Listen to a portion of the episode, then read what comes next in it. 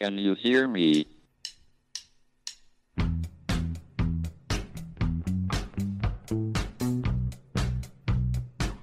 Houston, we have a problem. It's one small step for man, Now I am become death, one giant leap for mankind. the destroyer of worlds. Nos Bastidores da Ciência, um podcast da Molecular JE. Olá a todos, sejam muito bem-vindos a mais um episódio do podcast Molecular, o podcast da Molecular JE, a junior empresa do Departamento de Química da Universidade de Coimbra.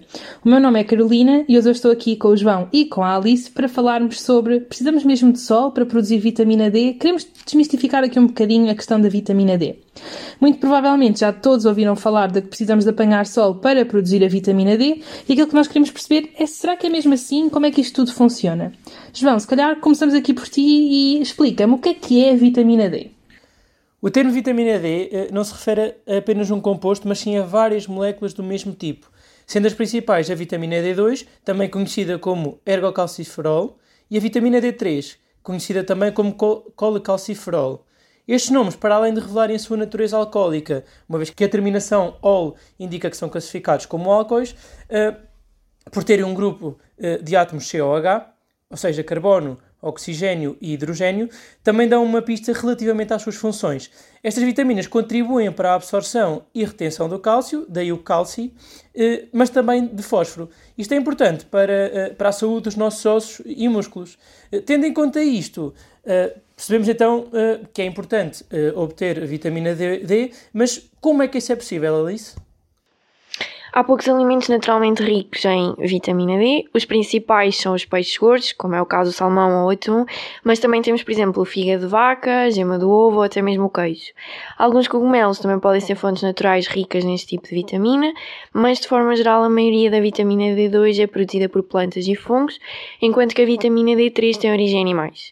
E a produção de ambas está fortemente relacionada com a exposição à radiação solar, nomeadamente à radiação UVB, e nós realmente não, não seremos exceção. Carolina, como é que vamos produzir então esta vitamina D? Ora, então, a nossa pele tem células que são capazes de produzir a vitamina D3 quando são expostas à radiação UVB.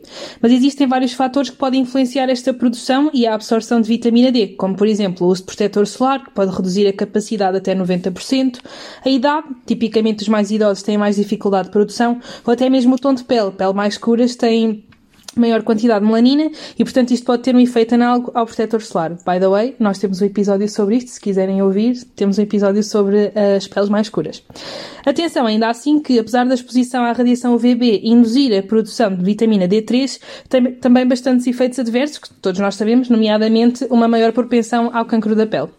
Então, uma vez que devemos moderar a exposição solar e não há muitos alimentos naturalmente, naturalmente ricos em vitamina D, a questão que se coloca é como é que nós podemos obter a quantidade necessária. João, ajuda-me aqui. Bem, apesar de existirem eh, poucos alimentos com grandes quantidades desta vitamina, desde há quase 100 anos que a vitamina D2 e D3 são adicionadas a uma grande diversidade de, de alimentos, como por exemplo o leite um, ou os cereais.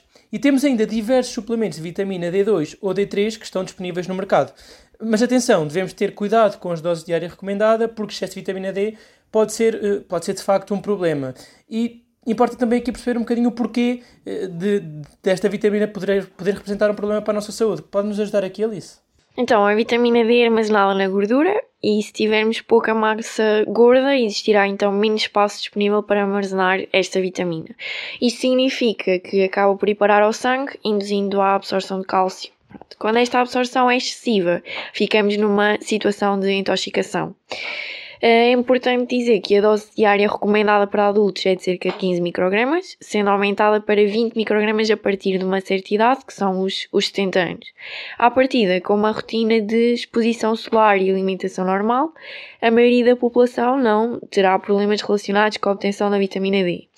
No entanto, existem certos grupos que podem ser mais suscetíveis, como é o caso de populações institucionalizadas, por pessoas cujas crenças culturais envolvem a cobertura total do corpo, habitantes de zonas com poucas horas de luz solar ou ainda pessoas que consumam poucos ou nenhum laticínios. Laticínios frequentemente enriquecidos com vitamina D.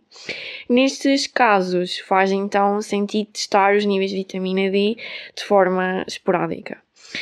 Uh, mas de que forma então é que para o nosso corpo faz diferença consumir vitamina D2 ou vitamina D3? Carolina, o que é que tens a dizer em relação a isto? Bem, de forma geral, a verdade é que não existe uma grande diferença entre consumir a vitamina D2 ou D3, uma vez que ambas têm essencialmente os mesmos efeitos no nosso organismo. No entanto, existem alguns estudos que sugerem que suplementos da vitamina D3 são mais eficazes que aqueles da vitamina D2. De qualquer das formas, regra geral, não é necessário prestar demasiada atenção a este pormenor, é importante sim consumir. Depois de ficarmos a perceber melhor então como é que nós produzimos vitamina D, absorvemos, etc., passamos então à nossa sugestão de leitura da semana, que é então o livro uh, A Hundred Chemical Myths, que basicamente uh, é uma maneira leve de desmistificar alguns um, mal-entendidos e algumas concepções erradas que existem da química. Nós voltamos daqui a duas semanas para desvendar um bocadinho mais de ciência do dia a dia. Até lá, boas experiências! Can you hear me?